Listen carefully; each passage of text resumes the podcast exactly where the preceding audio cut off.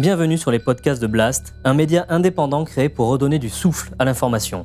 Blast vous propose un autre regard sur l'actualité à travers des reportages, des décryptages, des enquêtes et des entretiens que nous avons décidé de convertir ici en podcast.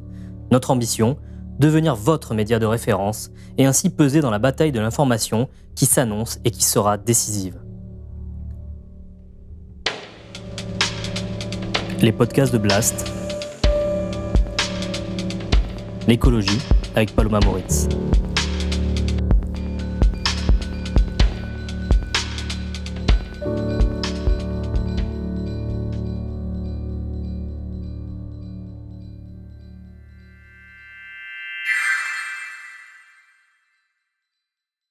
La polémique du jour, et c'est celle sur le barbecue genré. Le débat de l'entrecôte au barbecue, ça fait décidément beaucoup parler. Mais est-ce que pointer du doigt les hommes, c'est quelque chose qui va améliorer les relations hommes-femmes dans notre pays? Je suis pas sûr. C'est le chant de la chipolata sur un barbecue au soleil couchant. Big up Sandrine Rousseau J'assume de dénoncer un système qui nous envoie dans le mur. Aujourd'hui, euh, le système dans lequel nous sommes, le système de consommation dans lequel nous sommes, nous envoie dans le mur. Depuis la rentrée, le débat fait rage autour du barbecue, symbole de virilité. Derrière la polémique, une réalité. Les hommes ont tendance à avoir des comportements plus polluants que ceux des femmes. Et je sens déjà venir les débats en commentaire. Mais c'est un fait statistique. Plusieurs études scientifiques démontrent que les hommes émettent en moyenne 16% de plus que les femmes. En cause, la surconsommation de viande et l'usage plus élevé de la voiture chez les hommes. Des comportements qui sont évidemment aussi liés à un système qui les pousse à les adopter pour se conformer. Et pourtant, les femmes sont les premières victimes du dérèglement climatique. Une fois ces constats posés, ne pourrait-on pas prendre un peu de recul sur le débat et comprendre ce qui se joue réellement autour de ces questions? C'est l'objectif de l'entretien qui va suivre. Aujourd'hui, plusieurs penseurs et penseuses appellent à mieux nommer l'origine du problème. Ces dernières années, vous avez peut-être entendu le terme d'anthropocène, qui désigne une nouvelle époque géologique dans laquelle les humains sont devenus la principale force de changement sur Terre, surpassant les forces géophysiques. Pour Sandrine Rousseau, Adélaïde Bon et Sandrine Roudot, ce terme ne dit rien des rapports sociaux qui l'ont créé. Pour elle, désigner l'humanité tout entière comme responsable des maux de la planète revient à occulter le système de domination sociale à l'origine des effondrements en cours. Un système de domination patriarcale et capitaliste. Elle lui préfère donc l'androcène, qu'elle définisse comme l'ère de l'homme, enfin de certains, l'ère au cours de laquelle une poignée d'oppresseurs, différentes selon les lieux ou les époques, ont exploité et asservi la multitude pour leurs intérêts propres. Dans leur essai, Par-delà l'Androcène, elle propose cinq voies pour sonner la fin de l'Androcène pour nos intérêts communs dépasser l'impuissance, établir de nouveaux équilibres et redonner du sens à la politique.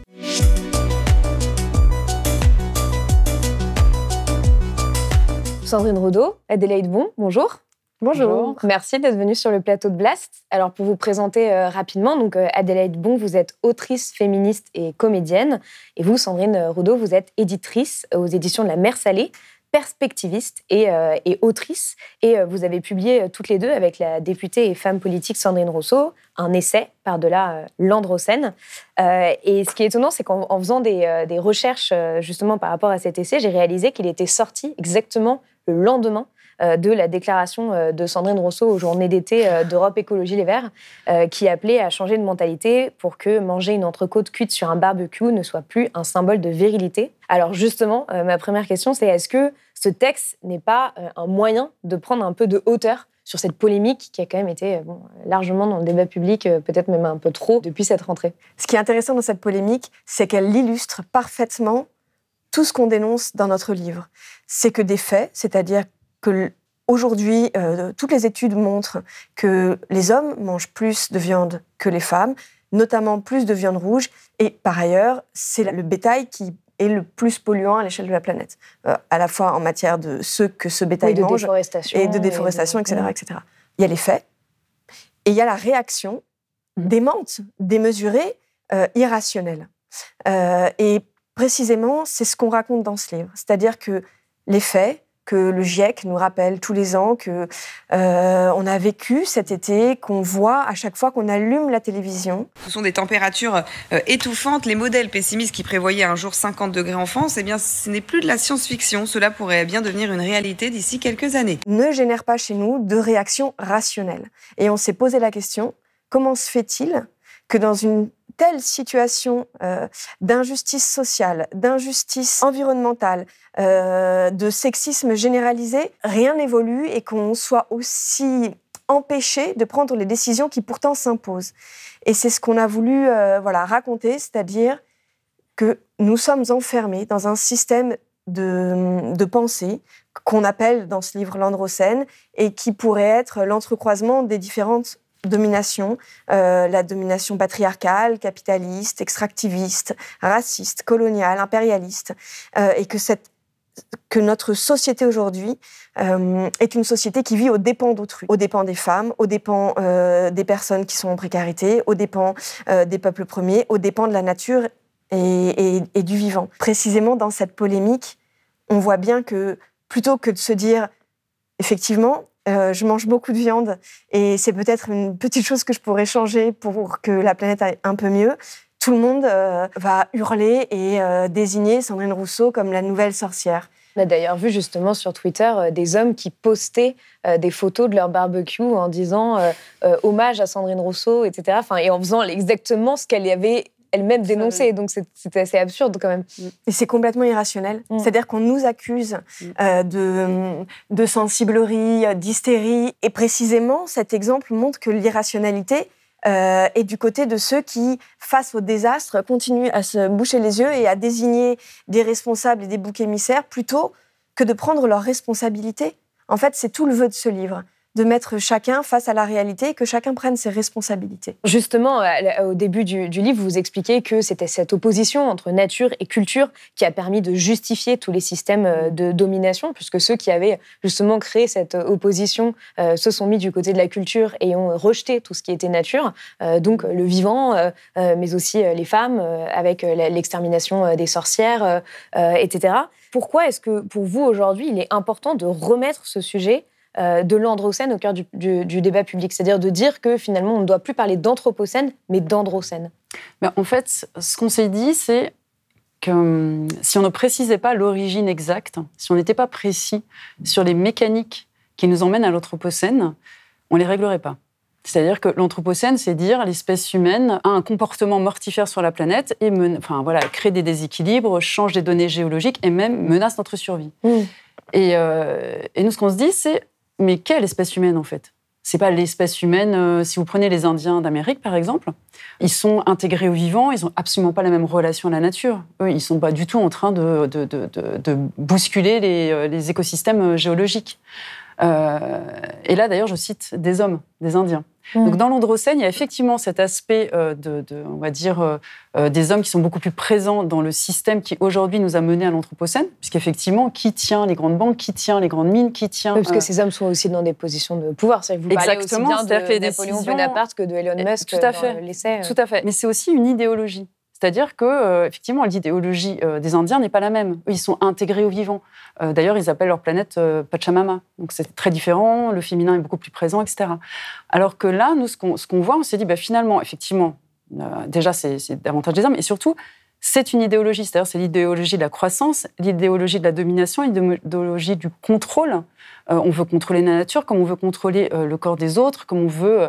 Voilà, euh, quand on veut être dans la puissance, dans tout ce qui est euh, l'impuissance, ce qu'on devrait ressentir aujourd'hui, en fait, on devrait ressentir notre vulnérabilité pour réagir, pour se dire, mais effectivement, en fait, qu'est-ce qu'on peut face au feu? Qu'est-ce qu'on peut face à euh, la stérilisation de nos sols? On Mais vous de parlez de nourriture. revenir à une forme d'humilité. Mais tout à fait, euh. voilà. Et, et en fait, c'est ça qu'on essaie de montrer. Et c'est là où, en fait, Sandrine a, a mis le terme virilité, c'est-à-dire que c'est vraiment un espèce de système global qui est, effectivement, on est dans la compétition, on est dans, euh, dans, dans toujours cette espèce de fuite en avant. Et, et, et finalement, c'est tout ce qu'on valorise aussi. C'est-à-dire qu'aujourd'hui, juste parler de barbecue, ça déchaîne les foudres.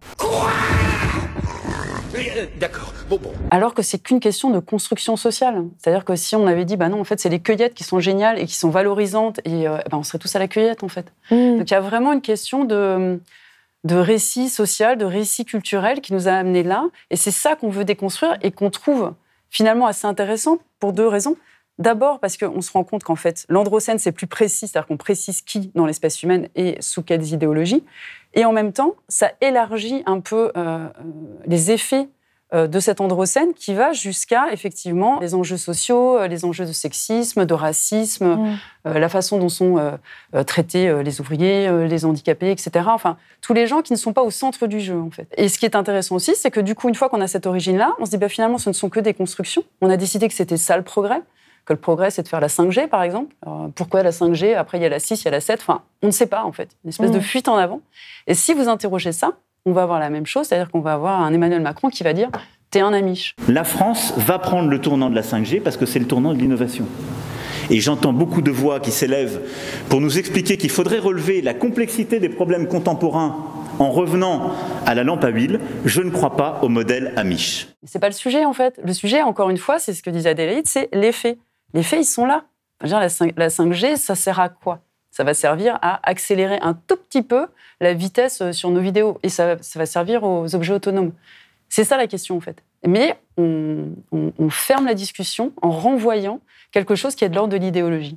Et je ne crois pas que le modèle Amish permette de régler les défis de l'écologie contemporaine. Justement, vous le dites euh, à un moment euh, dans le- dans- dans l'essai, euh, vous écrivez chercher les solutions dans les petits gestes, les rapports de responsabilité sociale et environnementale des entreprises, la tech for good ou la croissance verte, c'est repeindre les façades d'un monde fissuré au lieu d'en revoir les fondations. Et justement, on en vient là, je voulais revenir, c'est quand, vous parlez de la nécessité de décoloniser nos pensées, des mythes d'un capitalisme triomphant, de questionner cette vision du progrès dont vous parliez, et de se décontaminer d'une sorte de rapport utilitariste à la nature en disant que la nature est là pour que simplement on l'utilise pour, euh, pour nous. En fait, co- comment aujourd'hui est-ce qu'on peut dé- dénouer ces anciens systèmes de pensée pour en créer de nouveaux? Euh, vous, vous, vous évoquez le fait de devoir euh, finalement jouer sur la sémantique, donc euh, voilà, de ne plus parler d'anthropocène mais d'androcène. Mais comment est-ce qu'on fait ça? Il y a plusieurs façons. Tu Bah, la première, c'est que tu as déjà en partie raconté, c'est de changer les récits, euh, changer tous les récits. C'est-à-dire, euh, aujourd'hui, la majorité des films et des séries qu'on voit servent euh, l'histoire euh, du chasseur triomphant, du mec euh, viril, euh, des filles faciles. euh, voilà. Par exemple, dans le porno, hein, la France quatrième, quatrième, bah, ça me, pardon, mais ce, ch- ce chiffre, me, co- consommateur au monde de porno. Une étude de 2021, 100% des scènes de porno comportent de la violence illicite, illégale. Et il y a de plus en plus de dossiers qui sortent d'ailleurs en ce moment. euh, Voilà, je dis ça euh, parce que, euh, voilà, comme, vous sans doute, je, je viens de lire le rapport du Sénat qui est accablant. Euh, et, et voilà le récit qu'on sert. Des récits de domination, de torture faite à autrui, de je, je jouis sur la douleur d'autrui. Bien évidemment qu'on va pas aller enfin, dans un endroit très très plaisant si on continue à servir ce récit-là aux gens. Alors dans les films porno, bon, mais, mais, mais partout dans la culture, il y a à repenser notre rapport au monde et aussi notre rapport à la politique euh, et aussi notre, rapport à la hiérarchie politique, euh, à la domination à l'intérieur de la politique. Plus personne n'y croit aujourd'hui. Et pourquoi Pourquoi il y a une telle crise démocratique? Pourquoi est-ce que si peu de gens se rendent aux urnes? Pourquoi est-ce qu'on a autant de, de l'extrême droite monte euh, autant dans tous les pays euh, autour de chez nous et chez nous? Toutes ces questions-là sont des questions qui sont pour moi essentielles. Quel est le récit qu'on leur sert? Si on continue à nous baratiner le récit national euh, du progrès, on va aller nulle part. Vous parlez justement dans, dans l'essai de l'extrême droite qui surfe sur les peurs, sur le déclassement social. Bien sûr, sur les trois I, euh, la- euh, enfin, l'immigration, l'islam, l'identité. Les médias en parlent à tour de bras, à, à- à tort et à travers. On a tous une responsabilité sur quel qu'est-ce qu'on raconte au monde, quel récit on veut donner. Et je crois que dans ce livre, on, parce qu'on oppose souvent euh, voilà, la croissance infinie à l'effondrement cataclysmique et euh, la fin du monde. Euh, non, euh, justement, on, croit qu'on peut tisser de nouvelles façons d'être au monde et qu'au contraire, c'est une source de joie, d'espérance et que sans doute, dans cette course effrénée à la croissance et à la domination, on a perdu euh, de la qualité de vie, de la, de la liberté d'être, euh, du pouvoir d'être plutôt que du pouvoir d'achat, euh, d'être en relation, d'être moins dans les apparences, mais plus dans la profondeur de, de ce qu'on veut et de ce qu'on vit.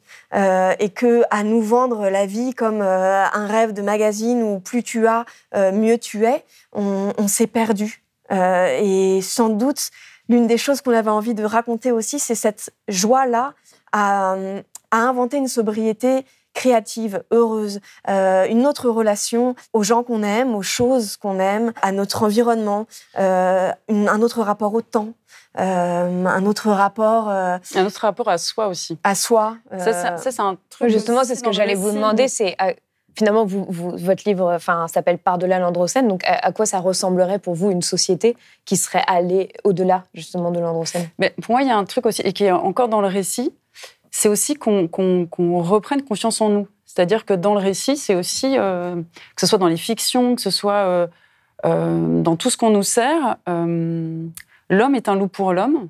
On n'a pas confiance en nos capacités, on n'a pas confiance en notre bienveillance, en notre altérité. Enfin, on, nous sert que des, des- récits où on se tape dessus, en fait. On montre pas, par exemple, on sait que dans l'histoire, le monde a changé avec un petit nombre d'individus. Toujours des gens désobéissants, toujours des gens qui sont mal vus dans l'époque, qu'on prenne les suffragettes, qu'on prenne euh, ceux qui ont ouvert le mur de Berlin, qu'on prenne les résistants, qu'on prenne n'importe qui. En fait, euh, le monde évolue, euh, passe des étapes d'humanité à chaque fois avec un petit nombre d'individus et après, les lois suivent. Et en fait, ça, on nous le raconte extrêmement peu. C'est-à-dire qu'il y a une espèce de récit national où voilà, tout se passe comme ça et on oublie de regarder en fait comment ça s'est fait.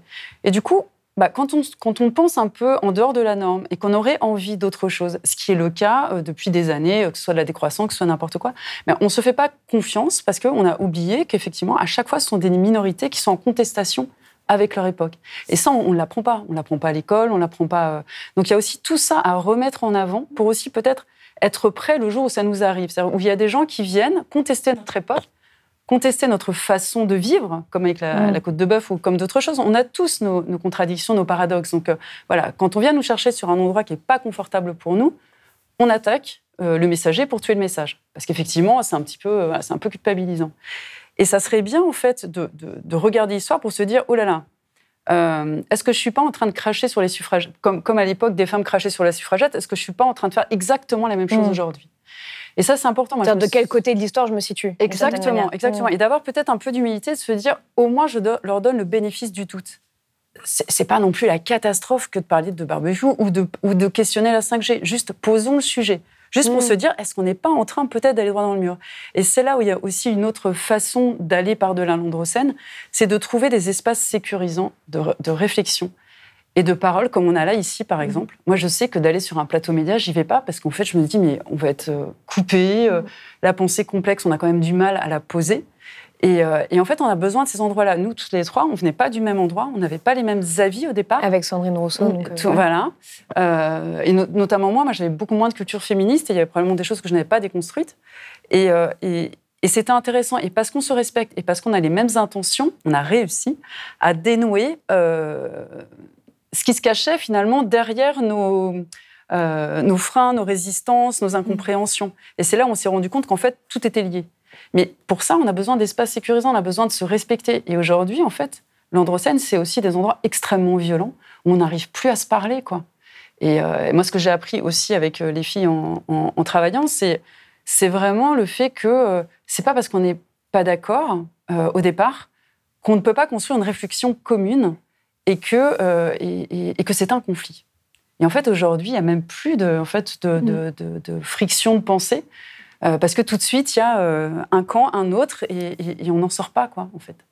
Donc, Et euh, beaucoup de caricatures aussi. ah bah alors là, là Mm. oui, là c'est- Mm. en ce moment c'est que ça quoi en fait, c'est de la caricature, c'est des raccourcis, c'est des polémiques complètement stériles et de cours d'école quoi. Bien évidemment que chacun a un seul regard sur le monde et qu'on a besoin du regard de tous pour comprendre. Surtout que le monde qui arrive va être extraordinairement complexe. Mm. Euh, ça sera pas le bien et le mal. hein. Ça, ça- ça sera très compliqué. On aura besoin de toute notre créativité. On aura besoin de toute notre confiance. On aura besoin de tout notre amour pour passer les temps qui viennent. Euh, si on n'apprend pas dès aujourd'hui à envisager les situations dans toute leur complexité, en, en apprenant à s'écouter, à respecter la parole d'autrui, en faisant acte de bienveillance, euh, je vois, enfin, on ne s'en sortira pas. Euh, il, faut dès à présent poser les germes d'une écoute constructive parce que l'adaptation, ça demande de l'écoute.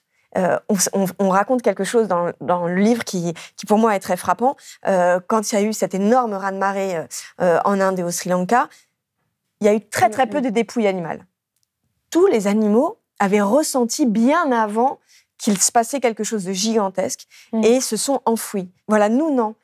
C'est aussi ça qu'on raconte dans ce livre-là. C'est que tant qu'il y a du bruit et de la fureur, on aura du mal à parler avec toute notre sensibilité, à écouter notre intuition, à, hum, à faire silence en soi pour entendre euh, la sagesse du dedans, euh, pas celle où j'essaye d'avoir une position de sachant et de dominer l'autre avec un savoir euh, intellectuel, etc., mais celle où, face à une situation mouvante, exceptionnelle, à laquelle l'humanité n'a jamais été confrontée jusqu'à présent, je vais pouvoir co-construire des solutions.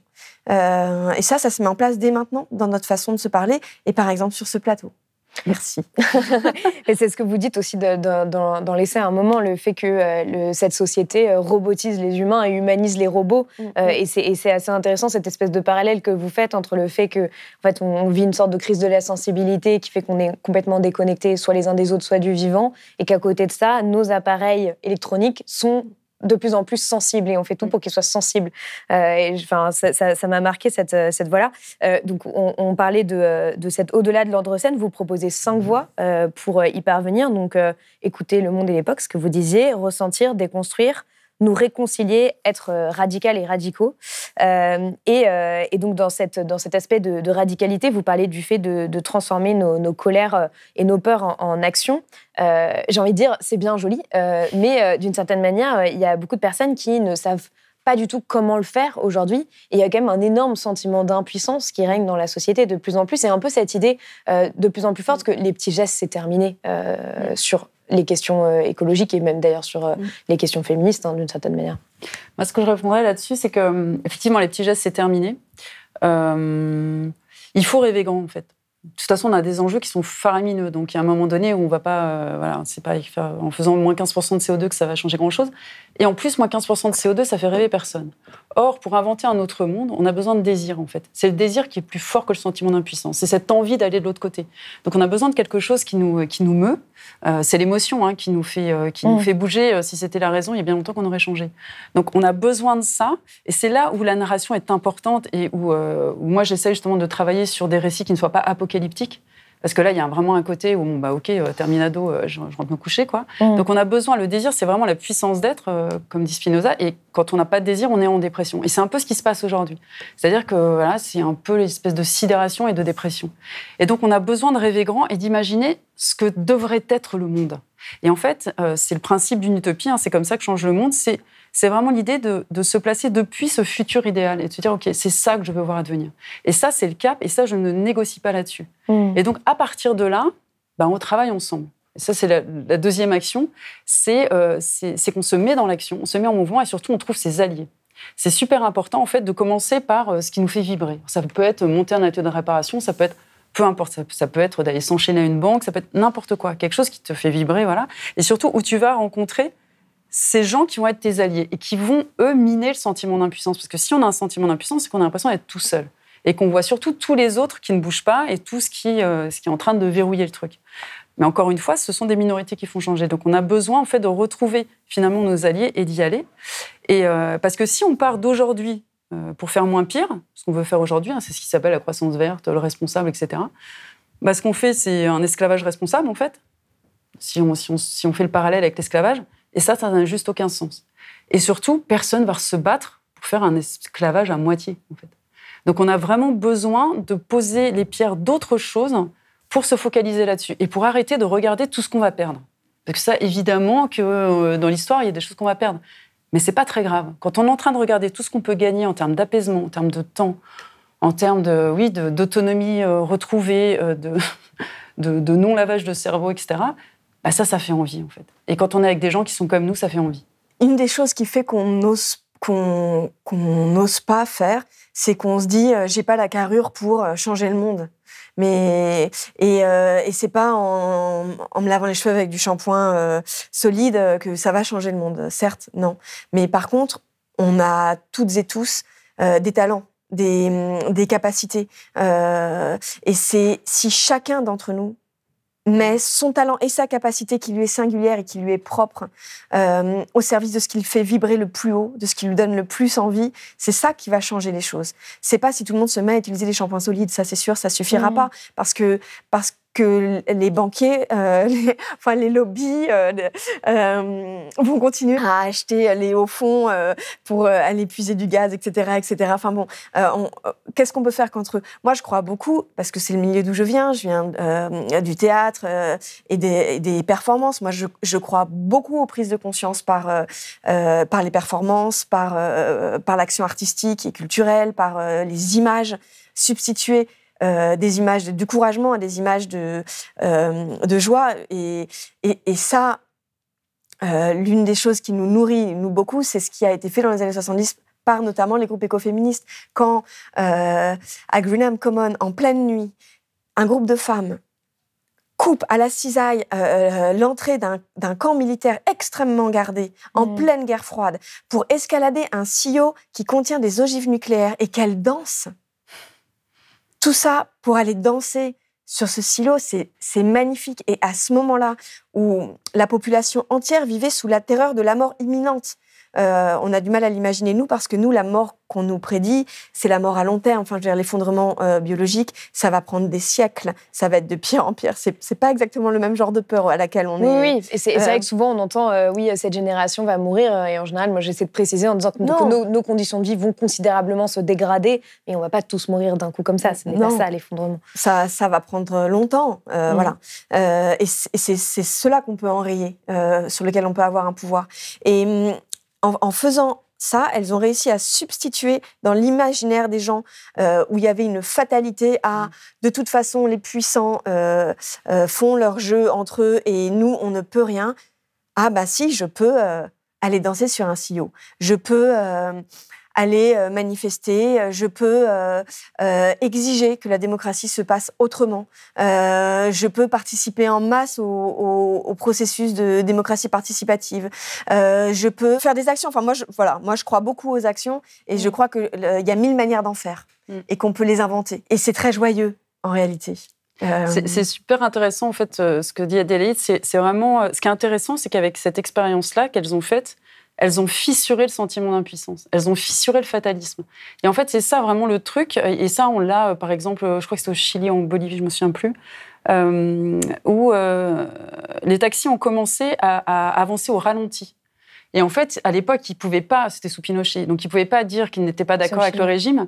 Mais du coup, c'était une façon de montrer qu'ils n'étaient pas d'accord. Et donc, ils se Oui, sont d'aller chercher eux-mêmes leur interstice de liberté Voilà. dans, dans une forme Et surtout de, voir qu'ils étaient nombreux. Mm. Et en fait, c'est ça le truc, c'est comment est-ce qu'on fissure le fait que nous sommes nombreux? En fait, nous sommes la multitude. Et euh, encore une fois, c'est la narration ambiante, c'est-à-dire que euh, on a l'impression qu'il y a quelques puissants qui font tout et que nous, nous ne pouvons rien.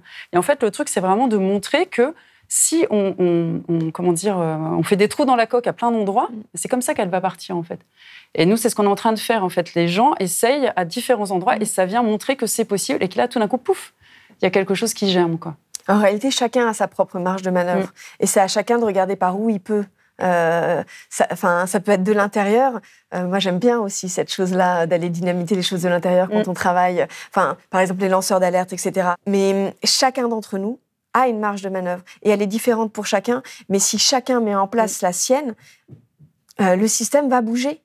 Il va évoluer. Ouais. Vous Là, parlez de sortir de l'indifférence généralisée. Mm. euh, Ouais. Oui, et de ce- cette espèce de sabotage de notre confiance en nous. Quoi. Mm. Par exemple, le, il y avait un journaliste météo, euh, je crois que c'était sur BFM, qui un Marc jour a- Hay, voilà, qui et a a dit, euh, cette, cette semaine la France va cramer. Le but, c'est de ne pas faire peur. Mais en fait, j'ai décidé, euh, depuis maintenant quelques jours, euh, d'arrêter d'utiliser mon, mon ton habituel euh, qui, qu'au final, je, je trouve un peu, au, fi- au fur et à mesure des des mois un peu nuls. C'est-à-dire d'arriver en plateau et de vous dire la France va être concernée par une nouvelle canicule, la canicule précoce. Je pense que ça ne marche plus.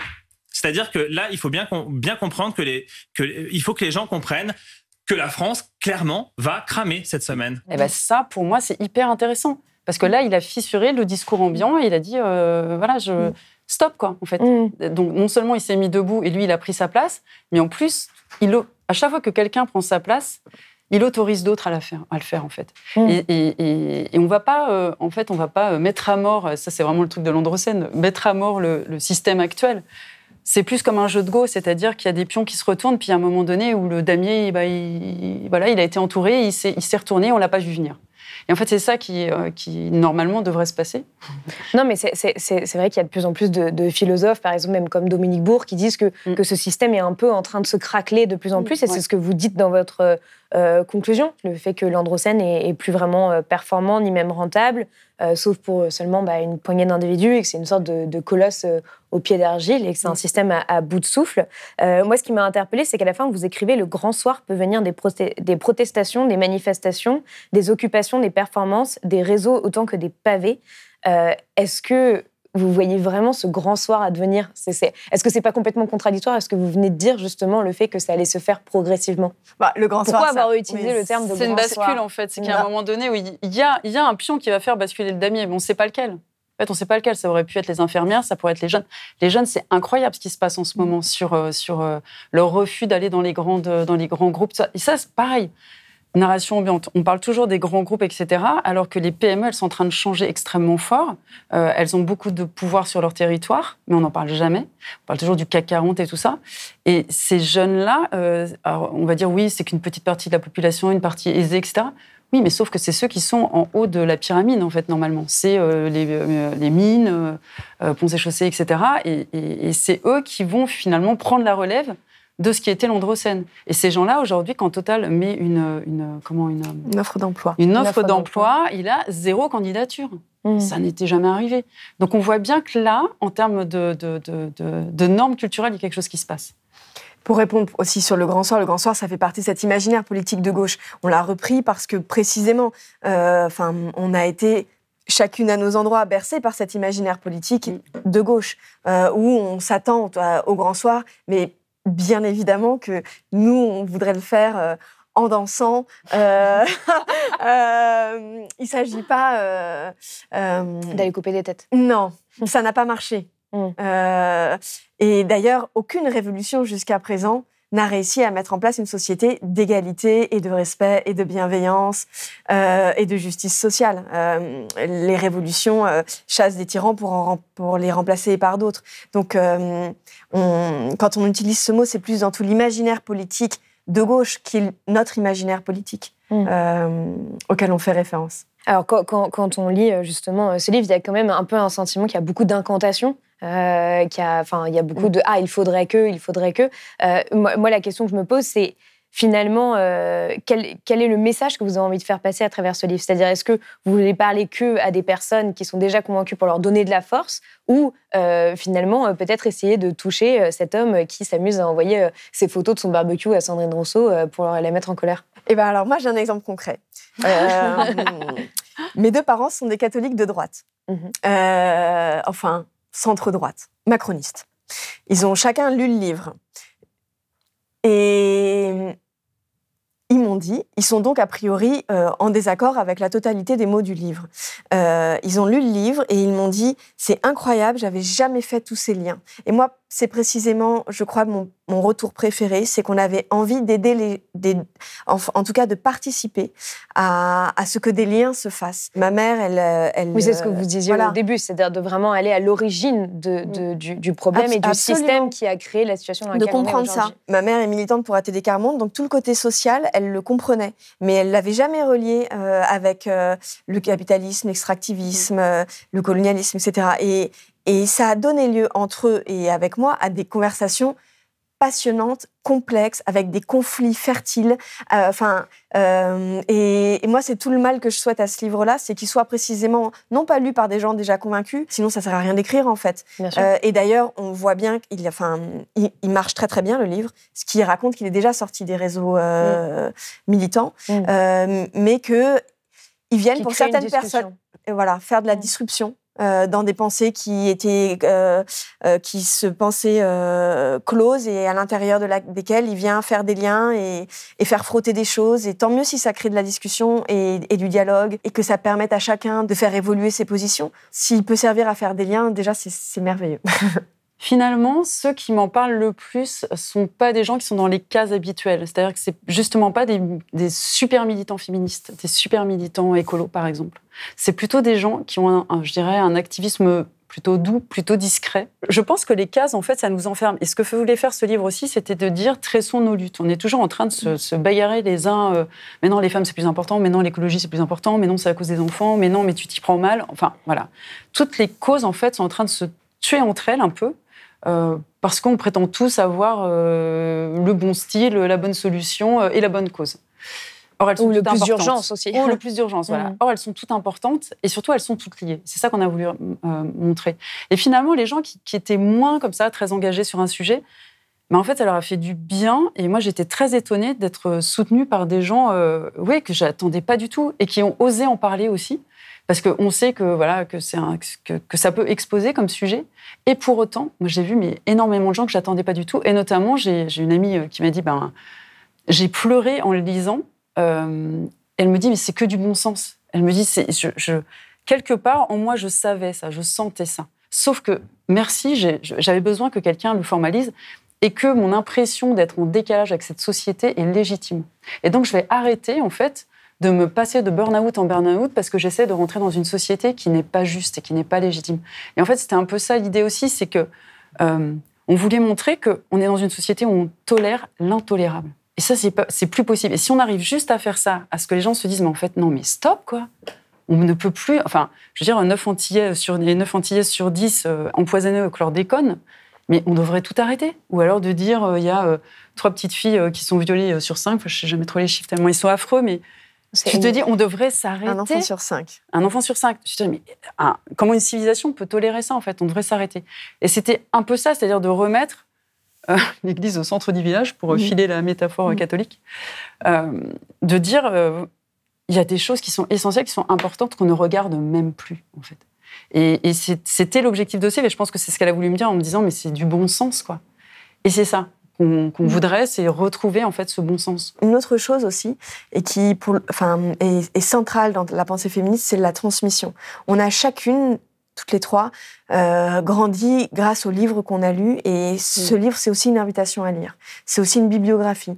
Euh, on a aussi essayé d'y tresser tous les apports de toutes les pensées euh, qui nous ont traversées, qui nous ont fait grandir, qui nous ont fait avancer. Voilà, si ce, ce petit livre donne envie d'en lire plein d'autres et de participer à, à- à aider les gens à, à élaborer une pensée plus complexe, moins clivée, moins duel, euh, bah, tant mieux.